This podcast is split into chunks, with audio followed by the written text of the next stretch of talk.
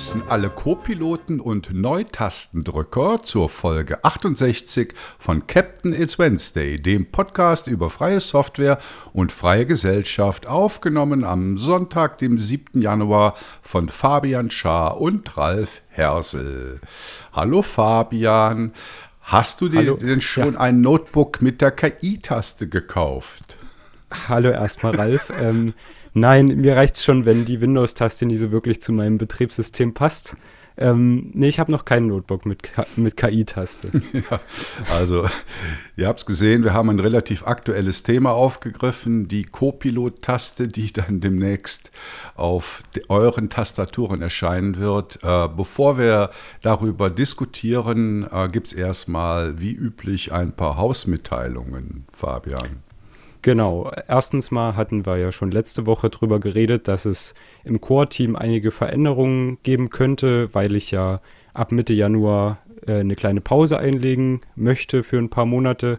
Und wir hatten ziemlich guten Erfolg. Also wir konnten die Redaktionsmitglieder Silas, Felix und Ephraim motivieren, ins Core-Team zu kommen, auch wenn es erstmal auf Probe ist. Ähm, wir hoffen natürlich, dass die drei äh, Gefallen an der Arbeit für das Core-Team und für die Plattform finden und dass sie uns lange auch im Core-Team erhalten bleiben.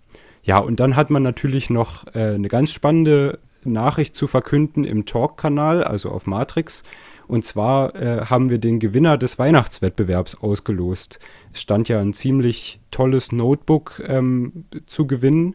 Und wir haben unseren Gewinner gefunden, nämlich den Ephraim. Aber Ephraim war natürlich nicht der Einzige, der sich mit 25 Artikeln in den letzten Wochen dafür qualifiziert hat, an der Verlosung teilzunehmen, sondern auch Udo, Felix und Johannes haben natürlich 25 Artikel geschrieben oder sogar mehr ähm, und natürlich eine ganz tolle Arbeit geleistet. Und ihr habt es vielleicht ja schon mitbekommen, nicht nur Ephraim hat den großen Preis gewonnen, sondern auch für Udo, Felix und Johannes gab es Preise und zwar im Wert von 100 Euro wir haben das Gefühl, die Aktion lief ziemlich gut. Mhm. Genau. Und dann haben wir halt kurzfristig entschieden, ja, die sollen auch nicht leer ausgehen. Und äh, ja. Äh, ja, die haben sich auch sehr gefreut, weil ähm, war halt unerwartet. Ne? Und da mhm. freut man sich halt am meisten drüber. Ja, weil außerdem, wir ja diese, ja, weil wir ja diese Core-Informationssache äh, da noch hatten, waren dann auch alle, alle drei beziehungsweise vier ähm, nochmal mit dem Core-Team auch im Gespräch und das war ziemlich schön zu sehen, wie sie sich gefreut haben oder zu hören, besser gesagt. Mhm.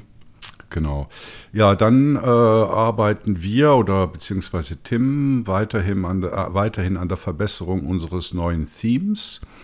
Äh, da ist jetzt eigentlich schon alles gemacht worden. Ich glaube, äh, das Formular, äh, mit dem man Artikel einreichen kann, da gibt es noch ein bisschen Arbeit. Also ja, das wird jetzt so nach und nach kommen. Und äh, wie gesagt, ihr habt schon kommentiert.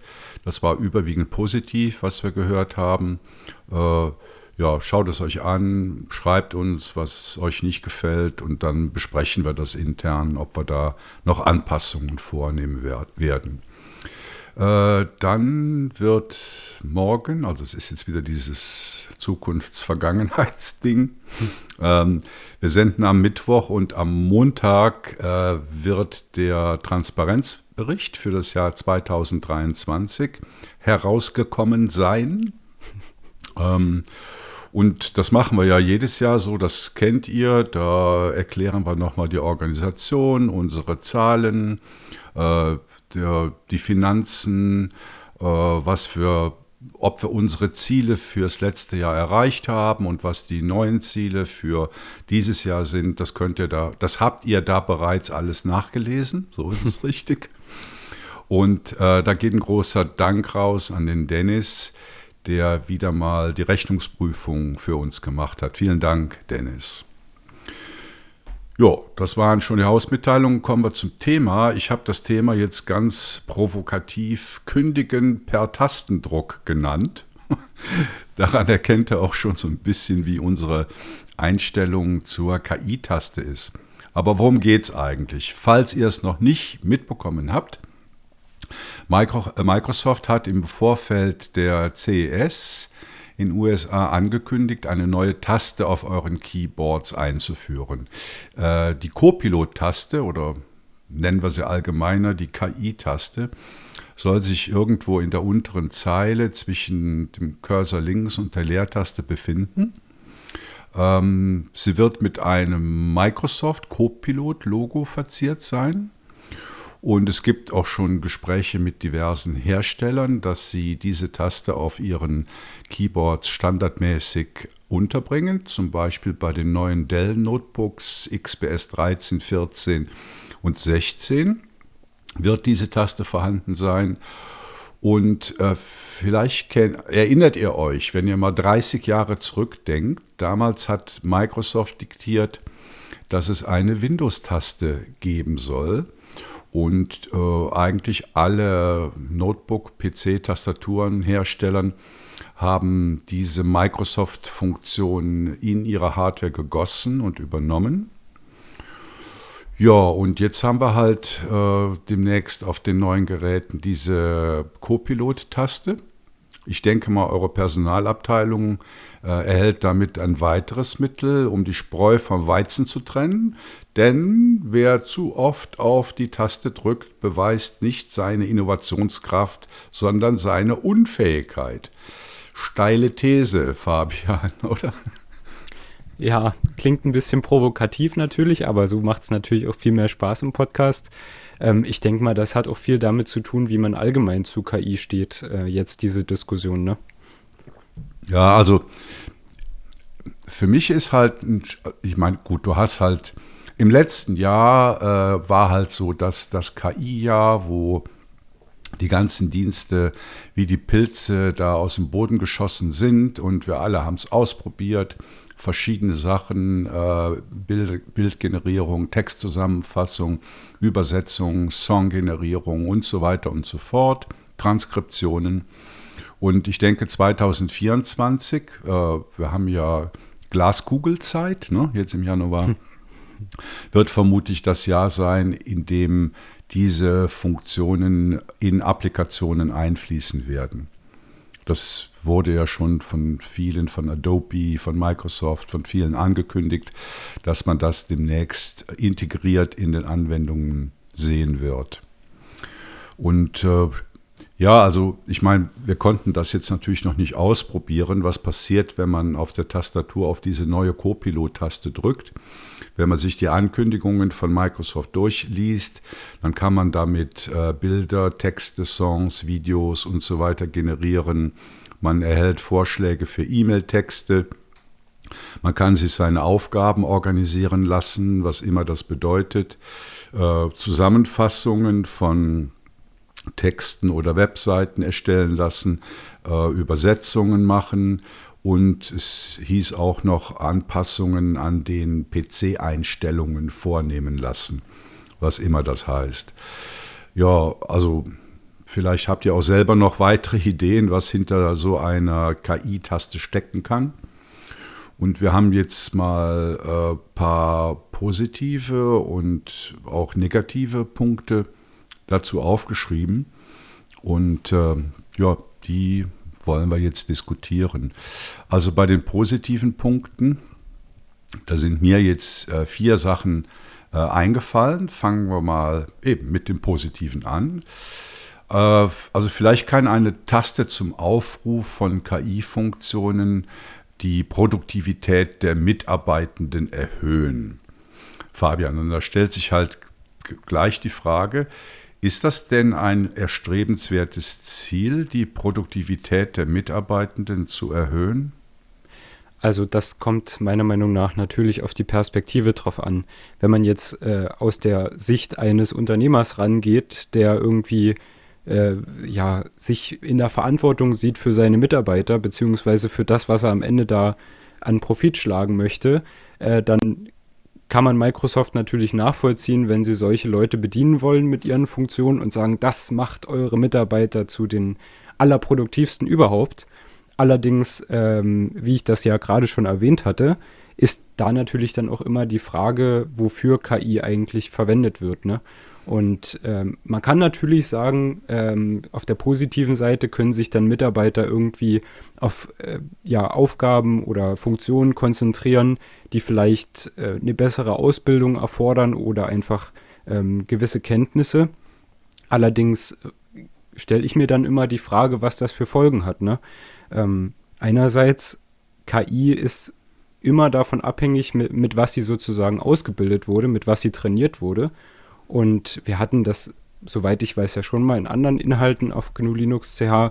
Ähm, irgendwann beißt sich so eine KI halt auch schnell in den mhm. Rattenschwanz, der da hinten dran hängt, meiner Meinung nach. Ne? Ja. Und wenn dann Menschen keine eigenen Inhalte mehr erstellen, sondern sich nur noch auf die KI verlassen, kann man sich natürlich auch fragen, mit was die KI dann eigentlich zukünftig trainiert werden soll. Ne? Ja, genau. Also Klar, das ist ein weiterer Punkt. Bleiben wir mal bei dem zweiten, den du jetzt schon angeschnitten hast, nämlich Mitarbeitende können sich dadurch auf höherwertige Funktionen konzentrieren.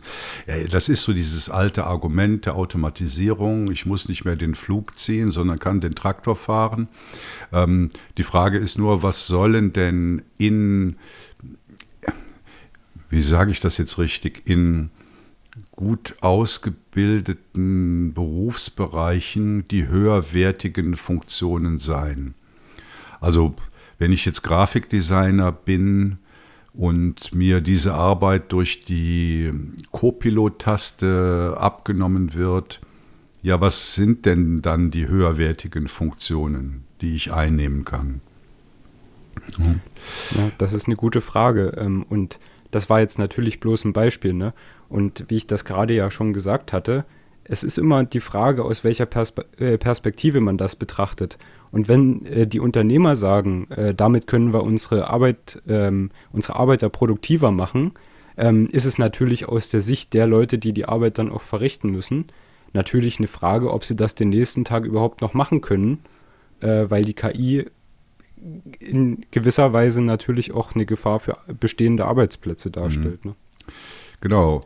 Äh, dann haben wir als dritten positiven Punkt aufgeführt, die Qualität von KI-generierten Inhalten ist potenziell höher als die Qualität von menschgemachten Inhalten.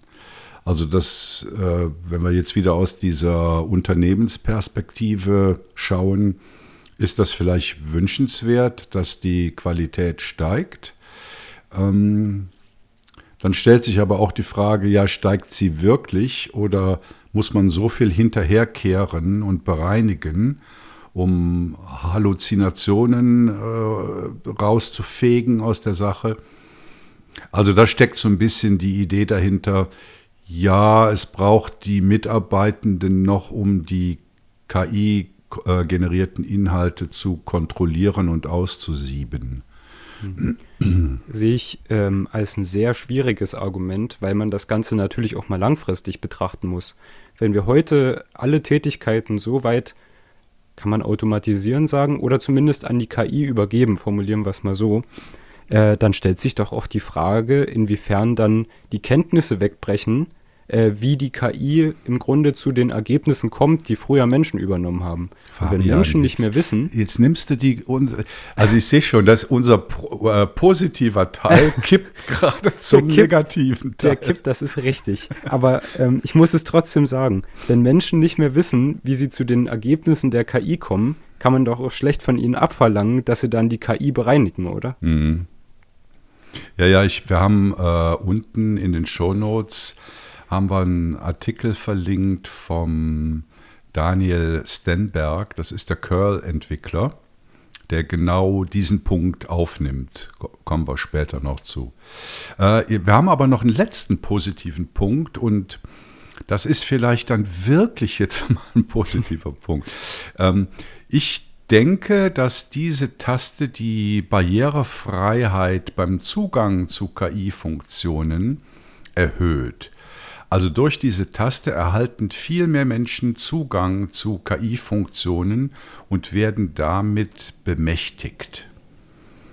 Also es ist ja ein Unterschied, ob du jetzt in der Lage bist, bei Hugging Face oder in irgendwelchen äh, Chat-GPT-Angeboten von OpenAI in der Lage, äh, OpenAI in der Lage bist, diese Funktionalität zu deinem vermeintlichen Vorteil zu nutzen oder ob du eine Taste hast auf deinem Keyboard, die du einfach drücken kannst und damit einen barrierefreien Zugang zu KI-Funktionalität bekommst.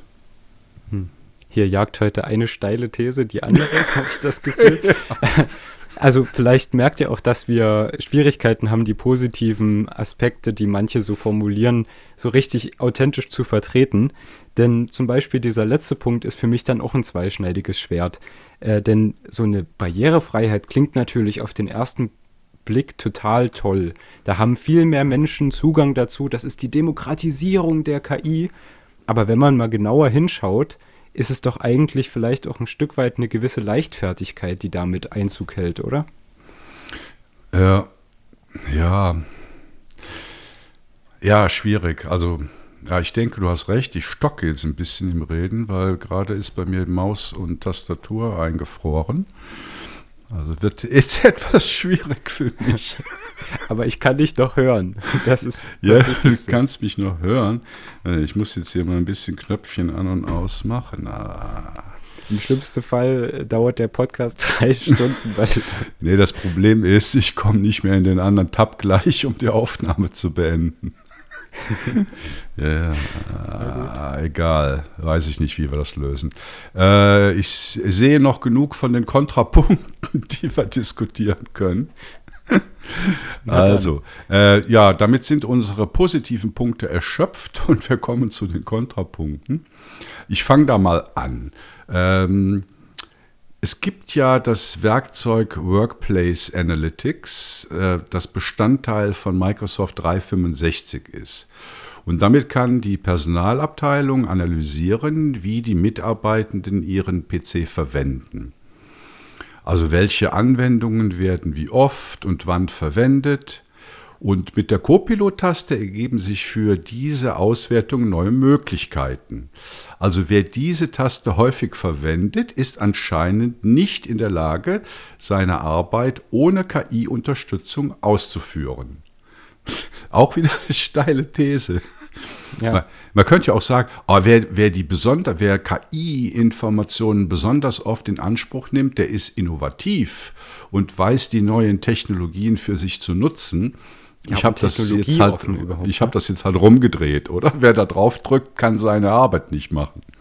Ja, ähm, das, das ist natürlich dann auch ein, ein Punkt, der sich früher oder später durchaus so etablieren könnte, ne?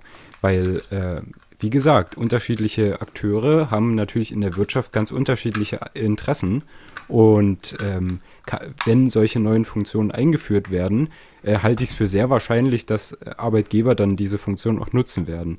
Und eine andere Sache, ähm, wo ich jetzt so drüber, drüber nachgedacht habe, ist, dass ja im Grunde äh, diese KI-Funktion dann auf keinen Fall auf der Hardware der Nutzer laufen wird.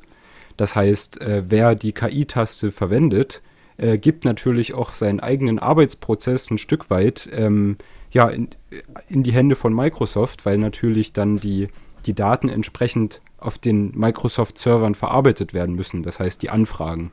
Äh, und da sehe ich halt auch ein Stück weit in, in Datenschutzrisiko, ne? Ja klar, gut, ich sag mal, diese ganze Workplace Analytics Geschichte ist natürlich ein großes äh, Datenschutzproblem. Und ich bin mir da jetzt nicht sicher, aber ich denke mal, dass viele äh, Datenschutzrichtlinien oder auch Arbeitsverträge in Firmen die Verwendung von solchen Systemen, die halt ähm, die Mitarbeitenden auf Schritt und Tritt analysieren, auch gar nicht erlaubt sind. Ja, das ist dann die Frage natürlich, ob die Unternehmen das nochmal neu erwägen, wenn das Einzug hält. Ne? Mhm.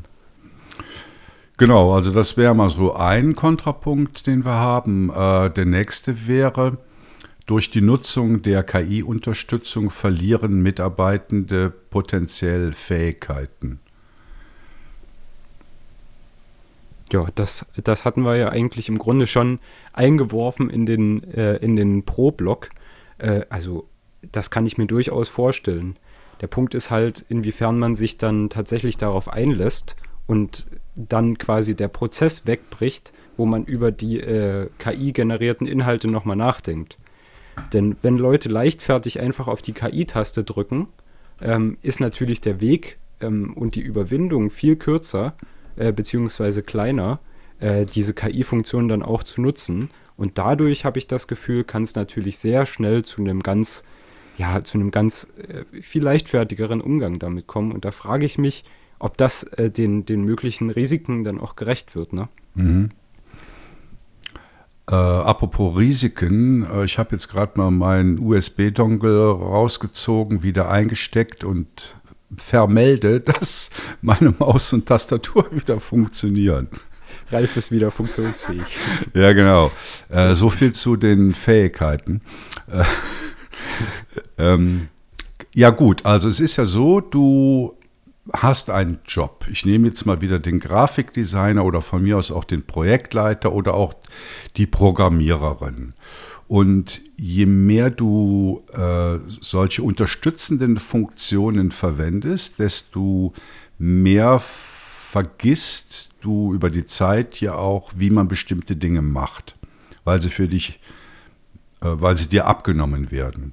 Jetzt könnte man sagen, ja, ist doch kein Problem, weil wir haben schon seit vielen Jahren Übersetzungsdienste wie zum Beispiel DeepL, äh, wo ich mich dann vielleicht auch nicht mehr so um meine Englischkenntnisse kümmern muss oder die Fähigkeit, Texte zu übersetzen. Das ist doch eigentlich nur die Fortführung dieses Gedankens.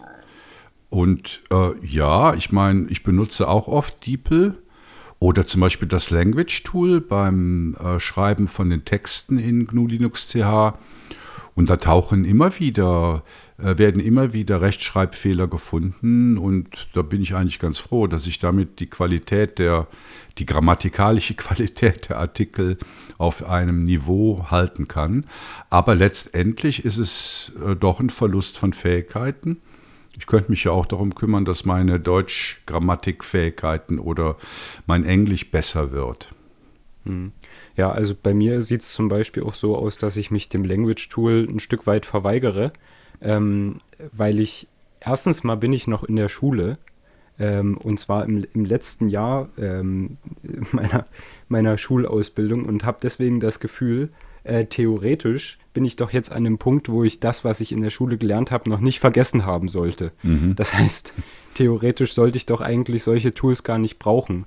Und die Sache ist dann halt immer, wenn man sich einmal in diese Kom Komfortzone begibt, dass man dann natürlich vielleicht auch schnell nie mehr da raus möchte, weil es einfach ist. Aber ähm, nehmen wir doch mal ein anderes Beispiel. Ähm, ich habe eine Zeit lang, müsste ich eigentlich mal wieder machen, Übersetzungen für das Wiki ähm, vom Debian-Projekt äh, geleistet. Und dann gedacht, naja gut, das könnte ich natürlich auch einfach durch, durch DeepL kloppen oder so äh, und würde natürlich ein Stück weit dann auch äh, ähnliche oder vielleicht sogar bessere oder gleichwertige Ergebnisse rausbekommen, wie ich das jetzt mit meinen äh, Schulenglischkenntnissen ähm, ja, erreichen könnte. Aber der Punkt ist natürlich, es ist einerseits eine Sache, wo man was lernen kann. Und wenn man sich einfach von der KI zu viel abnehmen lässt, hat man natürlich auch weniger Gelegenheit zu lernen. Und die andere Geschichte ist, dass man natürlich in bestimmten ähm, ja, Situationen auch eine gewisse Verantwortung hat. Und wenn ich das jetzt einfach an DeepL ausgelagert hätte, hätte ich ja ein Stück weit auch einen Verantwortungsverlust gehabt. Mhm. Verstehst du, was ich meine? Ja, ja. Ja, also wenn dann jemand kommt und sagt, was hast du denn da übersetzt? Ja, ja was sagst du denn dann? Ja, mhm. ich war es gar nicht. Das war die Ja, genau. Das, ähm, ich weiß nicht, ob die Leute, die sich für, das, für den Chaos Computer Club interessiert haben, ähm, da gab es in der, F, in der Fnord Show, äh, News Show dann auch wieder schöne Beispiele, ähm, wie das in dem letzten Jahr einfach auch mal ganz schief gelaufen äh, sein kann, wo dann irgendwie ähm, ja einfach Übersetzungen von Übersetzungsdiensten nicht das geleistet haben, was sie sollen oder eben auch KI-Anwendungen äh, ja Quatsch, äh, Quatsch verzapft haben. Zum Beispiel, wenn dann Anwälte Fälle zitiert haben, die es nur im äh, ja nur für ChatGPT gab, aber nicht in der Realität. Ne? Also, ja. Ja, und dann sind wir natürlich in einem Bereich, wo es dann, ich sag, fast mal lebensgefährlich wird. Ne? Hm. Ähm, kommen wir zum dritten Punkt, der fasst das ein bisschen zusammen. Durch die Nutzung der KI-Unterstützung machen sich Mitarbeitende abhängiger von Microsoft oder wem auch immer und werden berechenbarer. Ist das so? Also ja, ich denke, abhängiger wird man. Da haben wir gerade das Beispiel mit der Übersetzung gehört, weil wenn du selbst für deine Arbeitsergebnisse einstehen sollst, und nur noch auf Drittfunktionen verweisen kannst, dann bist du abhängig. Hm. Und äh, wie ist das mit der Berechenbarkeit? Also ich hatte ja vorhin schon über Workplace Analytics äh, etwas gesagt. Bist du berechenbarer? Deine Ergebnisse sind berechenbarer, wenn du dich auf solche Funktionen äh, abstützt. Ja, also das berechenbar ist bei der KI natürlich immer schwierig, wenn man äh, zum Beispiel mit demselben Prompt äh, nicht dasselbe Ergebnis rausbekommt von Tag zu Tag. Aber äh, ich glaube, der Punkt, der da auch ein Stück weit mit dahinter steht, ist, dass die eigene Kreativität, zum Beispiel jetzt beim Grafikdesigner, dann nicht mehr gefordert wird, wenn er das einfach an die KI auslagert. Das meine ich, Und ja. Mhm. Genau, das äh, könnte natürlich dann in der Realität auch eintreten, wobei abzuwarten bleibt, wie es dann tatsächlich aussieht. Ne? Ja, also ich sag mal, wenn deine Arbeitsergebnisse so aussehen wie die von tausend anderen, ja, dann ja, verliert man auch in gewisser Weise die Eigenständigkeit der eigenen Kreativität. Ne? Hm. Ja, und wenn man, wenn man jetzt mal für Laien, die sich nicht damit auskennen, und ich weiß nicht, ob ich mich in dem Bereich als Laie selber ansehen sollte, wenn man KI für Laien zusammenfassen sollte, dann kann man doch im Grunde sagen, dass ähm, künstliche neuronale Netzwerke Datensammlungen gefüttert bekommen, aus denen sie dann den Durchschnitt bilden, ähm, der dann immer wieder in Abfragen äh, entsprechend dem Training ausgegeben wird. Und je nach Prompt äh, bekommt man zwar nicht dasselbe raus, aber irgendwie immer ein, ein Stück weit ein Ergebnis, was sich um diesen Durchschnittswert äh, drumherum bewegt. Und ich glaube, da liegt auch ein Stück weit die Gefahr, ähm, die sich dann in der Realität einstellen könnte. Ne? Mhm. Ja, dann ein äh, bisschen mehr zur Hardware-Perspektive. Da haben wir geschrieben, die Einführung einer Hardware-Taste wird die Anwendung von KI wahrscheinlicher und häufiger machen, weil eine Taste etwas anderes ist als eine Funktion in einer Anwendung. Da habe ich mal hm, versucht, einen Vergleich zu finden, weiß nicht, wie sehr der hinkt. Also im Auto gibt es einen Blinkerhebel, das ist Hardware. Und es gibt im Auto hm, vielfältige Funktionen im Bordcomputer. Und es ist ja wesentlich niederschwelliger, den Blinkerhebel zu verwenden. Gibt ja auch keine andere Option zum Blinken als irgendeine Funktion im Bordcomputer auszuwählen. Ja.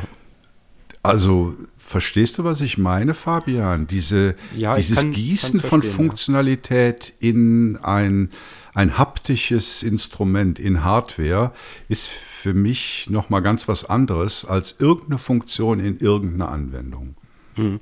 Ja, und die Sache ist dann natürlich auch, was passiert, wenn der Bordcomputer dann zum Beispiel mal einfach ausfällt. Ne? Ähm, und dann stellt sich unweigerlich die Frage, was passiert in der Arbeitswelt, wenn die KI-Taste ausfällt oder die, die, die Infrastruktur dahinter. Ne? Mhm. Ja, und, und außerdem stellt sich die Frage, ob das überhaupt mit unseren gesellschaftlichen Vorstellungen von KI zusammenpasst. Ne? Erstens mal äh, wissen wir noch gar nicht, wo sich das hin entwickelt äh, und hatten im letzten Jahr natürlich große Diskussionen auch mit darüber, ähm, was da eigentlich passieren könnte. Es wurde ein Entwicklungsstopp gefordert für, äh, für KI-Werkzeuge und in der Europäischen Union versucht man auch das Ganze irgendwie zu regulieren. Und dann kommt Microsoft daher und führt eine ganz niederschwellige Möglichkeit ein, das einfach im Alltag zu nutzen. Und von Regulierung bleibt da meiner Meinung nach nicht mehr viel übrig dann.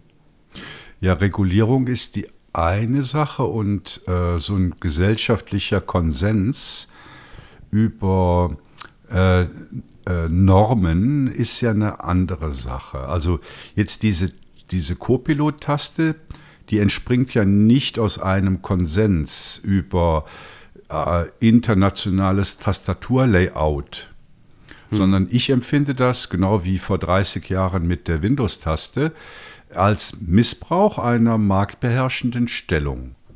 Ja, und vor allem auch gegen die Konkurrenz, ne? Ja, also vielleicht hätte ja, wen nehmen wir denn? Also Apple macht das ja auch so, ne? Also Apple hat ja auch da eigene Tasten. Hm. Diese, wie heißt denn die? Blumenkohl-Taste? Com Command. Äh, ja, keine Ahnung. Also bei Apple kenne ja. ich mich überhaupt nicht aus. Ähm, vielleicht hätte sich ja Lenovo oder IBM oder irgendeine andere Firma, vielleicht hätten die ja auch gerne ihre eigene Taste auf Standard-Keyboard-Layouts. Hm. Ja, gut. Ich meine, das ist, also ich, ich die Taste an sich äh, stört mich tatsächlich weniger als äh, die Funktion, die dahinter steht. Und was Lenovo und die anderen Anbieter angeht, das sind ja keine Softwareunternehmen. Das sind ja eher Hardwarehersteller, äh, die dann auch ein Stück weit auf die Software von Microsoft oder eben auch auf andere Betriebssysteme angewiesen sind. Aber der Unterschied, der zum Beispiel zwischen Apple und Microsoft besteht, ist, dass, die, äh, dass Microsoft ja auf einer offenen Plattform läuft, ein Stück weit. Denn Microsoft äh, kontrolliert ja nicht, wie 64-Bit-Hardware ver verwendet werden kann, äh, sondern da können eben auch andere Betriebssysteme wie eben GNU Linux oder BSD drauf laufen. Und das ist natürlich auch das Schöne. Und mich als Linux-Nutzer ähm, befremdet das natürlich ein Stück weit, wenn da so ein Windows-Logo oder ein, ja, ein Windows-Logo auf meiner Tastatur prangt, was ich da nicht hinbestellt habe. Ne? Ja, und bei der, bei der Copilot-Taste, Sie haben es ja noch nicht mal generisch gemacht, sondern Sie haben Ihr eigenes Copilot-Logo, das ist irgend so ein verschlungenes Dingsbums. Also ich kann das gar nicht beschreiben, wie das aussieht. Hm. Sie haben sich ja nicht mal die Mühe gemacht zu sagen, okay, liebe Community, liebe Hersteller, liebe konkurrierenden Betriebssystemhersteller, hm. äh, liebe Standardisierungsgremien, wir wollen hier so eine KI-Taste machen, wie soll die denn aussehen im Konsens? Haben sie nicht hm. gemacht. Also ja, das mit, wird Microsoft auch nicht machen. Natürlich nicht, weil mit, der, mit der Taste nötigt Microsoft doch die Anwenderinnen zur primären Verwendung der KI-Funktionen von Microsoft. Also Debian hätte sich Ebene ja noch schlimmer. Ja, Debian hätte sich vielleicht auch gewünscht, dass sie die Taste designen können. Genau. Ähm, ja. Es wird natürlich spannend abzuwarten, wie, wie dann zum Beispiel Linux-Hardware-Hersteller ähm, diese Taste integrieren oder auch nicht. Ich meine, Tastaturen unterscheiden sich ja, wenn man jetzt einen Laptop hat oder eine äh, Desktop-Tastatur sozusagen. Da gibt es ja immer äh, bestimmte Unterschiede. Aber der, der Prozess, der zeigt halt nochmal, dass Microsoft in der Position ist, wo sie sich um die anderen überhaupt keine Gedanken machen müssen.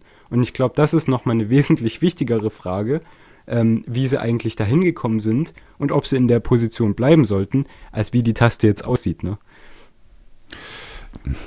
Also ich denke, wir sind uns einig, dass äh, Tastaturlayouts sind durch irgendwelche Standardisierungsgremien durchgelaufen.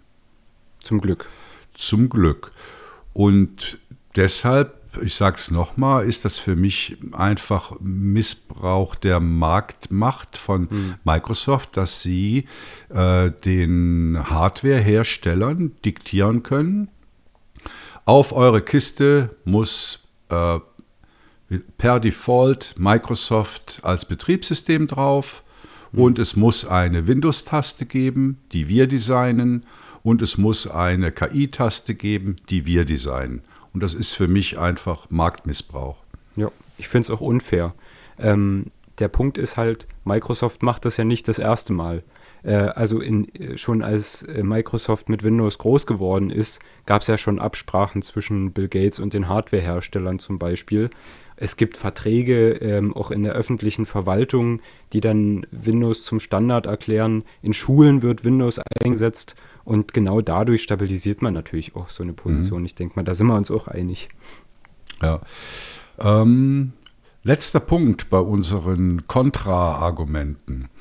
Die Taste wird zu mehr Aufwand bei Kollegen und Kolleginnen führen, weil diese den Unsinn in KI-generierten Inhalten aufspüren müssen. Wieder mal Verweis auf den Curl-Link, den wir gemacht haben. Also das, was bedeutet das denn jetzt? Äh, der Fabian, der sitzt in der Schule, in der Schule oder im Büro, ist eigentlich egal. Und verwendet äh, diese KI-Taste, um KI-Inhalte zu erzeugen. Das ist ja eine Unterstellung. Und, und sendet diese Inhalte an Mitschülerinnen oder an seine Chefin oder an Kollegen. Und diese äh, Kolleginnen können dann ja nicht mehr vertrauen, dass der Inhalt vom Fabian kommt, sondern haben einen Mehraufwand darin, dass sie die Inhalte, und sie wissen ja nicht, ob es jetzt wirklich vom Fabian kommt oder ob er sich dieser Taste, ähm, äh, ob er diese Taste benutzt hat. Sie müssen aber immer prüfen, ob das stimmt. Ja, ja. Ich meine, das sehen wir ja jetzt schon der, der, die witzigste äh, äh, Sache an der Geschichte ist natürlich auch, dass äh, dann die Überprüfung von KI-Inhalten, ob das KI-Inhalte sind, durch eine weitere KI umgesetzt wird. Oder aber, das ist vielleicht auch nochmal eine interessante Anekdote bei mir in der Schule zum Beispiel, da kommt es dann in manchen Situationen eben dazu, dass entweder äh, Schüler keine Hausarbeiten zur Bewertung mehr abgeben können, weil ähm, das Ganze ja durch die KI erstellt worden sein könnte. Oder aber es gibt dann ein Verhör durch die Lehrerin sozusagen, im verzweifelten Versuch herauszufinden, ob der Schüler oder die Schülerin sich tatsächlich ähm, damit auseinandergesetzt hat. Das kann ich verstehen, aber es ist natürlich dann auch ein bisschen unbeholfen, habe ich das Gefühl. Mhm. Ja, und zum Schluss sprechen wir noch darüber, was denn die Linux-Community daraus machen kann. Also was machen Linux-Tastaturen damit? Es hat ja eine Weile gedauert, bis die Windows-Taste auch den Namen Super-Taste erhalten hat. Mhm. Also, äh, wie nennst du die Windows-Taste? Nennst du die Super-Key? Wenn ich, wenn ich, also für mich selber heißt die Super-Taste. Mhm. Ähm, wenn ich jetzt mit Leuten rede, die zum Beispiel Linux benutzen, dann, dann rede ich auch von der Super-Taste. Aber wenn ich jetzt zum Beispiel meiner Oma erklären muss, welche äh, Taste sie drücken kann, damit sie das Startmenü öffnet, dann sage ich natürlich nicht, drück mal die Super-Taste, weil ich weiß, ähm, dann werde ich nie verstanden. Äh, deswegen ist das immer so ein bisschen kontextabhängig. Mhm. Aber hier sieht man ja auch schon wieder einen Unterschied im Abwägen der Fairness. Also die Community oder keine Ahnung, wer das erfunden hat, hat die Supertaste Supertaste genannt und nicht Linux-Taste oder Tux-Taste. Mhm. Ja. Ne, was ja dann auch wieder ein Bias wäre. Okay, also wenn ich jetzt hier auf mein Keyboard gucke, habe ich ein Ubuntu-Logo auf der Windows-Taste kleben und auf meinem Notebook ist tatsächlich ein Tux, äh, Tuxedo-Tux drauf. Mhm. Ja, freie Betriebssysteme können die Taste für ihre eigenen Angebote nutzen. Ja, können sie natürlich. Es gibt ja jetzt schon, es gibt ja jetzt schon ähm, Programme, mit denen man seine Tastatur ummappen kann.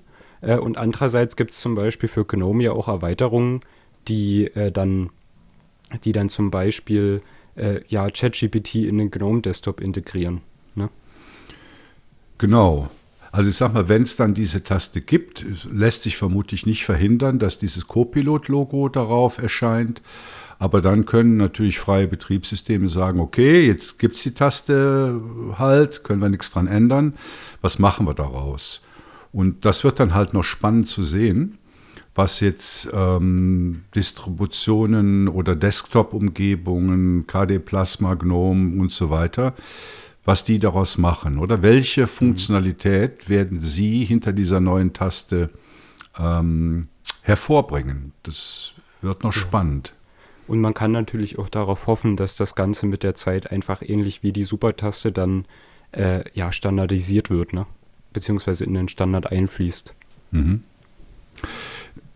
Ja, eine andere Schwierigkeit ergibt sich natürlich daraus, dass äh, dass es schwierig ist, gleichartige Dienste in der Open Source Welt anbieten zu können. Und da würde ich jetzt mal ein bisschen für die Befreiung von KI-Diensten plädieren, die halt auch unabhängig von den Rechenzentren der Big Player laufen. Also wie mhm. realistisch das ist, weiß ich nicht, weil du brauchst natürlich massiv Rechenzentrumskapazität um solche Leistungen wie, wie sie ChatGPT bringt, äh, zu erzeugen. Und da ist halt, das sehe ich im Moment noch nicht, oder? Wie die Open Source Welt äh, die Ressourcen, die dahinter stehen, erbringen kann. Hm. Ja, das ist natürlich auch nochmal so eine Sache, ne? Selbst wenn die, ähm, wenn der Quellcode hinter solchen KI-Modellen offen ist, äh, sind natürlich die Hardware-Anforderungen immer noch da. Und äh, ich sehe ehrlich gesagt auch nicht, dass jetzt äh, in naher Zukunft dann zum Beispiel Ubuntu-Nutzer irgendwie eine lokale Instanz von ChatGPT auf ihrem Rechner laufen lassen können. Sehe ich einfach noch nicht. Mhm. Ja, damit sind wir eigentlich durch mit unseren äh, Gedanken und Diskussionen rund, rund um das Thema dieser neuen KI-Taste auf den Tastaturen. Wir haben noch ein paar Links zusammengefasst, findet ihr in den Show Notes. Ja, und damit haben wir äh, ja, zehn Minuten überzogen, macht aber nichts. Ich hoffe, Muss es war für. Hm? Muss auch mal sein. Muss auch mal sein. Ja, ich denke, es war ein interessantes Thema und gibt vielen von euch vielleicht auch so ein bisschen äh, Anregung darüber nachzudenken, was so eine Taste bedeutet, die von einer Firma durchgedrückt wird. Mhm. Äh, ja, ihr könnt uns Feedback geben, das kennt ihr über Matrix, Mastodon oder per E-Mail. Und äh, ja, macht bei der Community mit, helft uns, unser Angebot und unsere Inhalte bei GNU Linux CH weiter parat zu halten und zu erweitern. Fabian, ich bedanke mich bei dir. Schönen Abend Danke an auch. dich ja. und an die Community. Tschüss.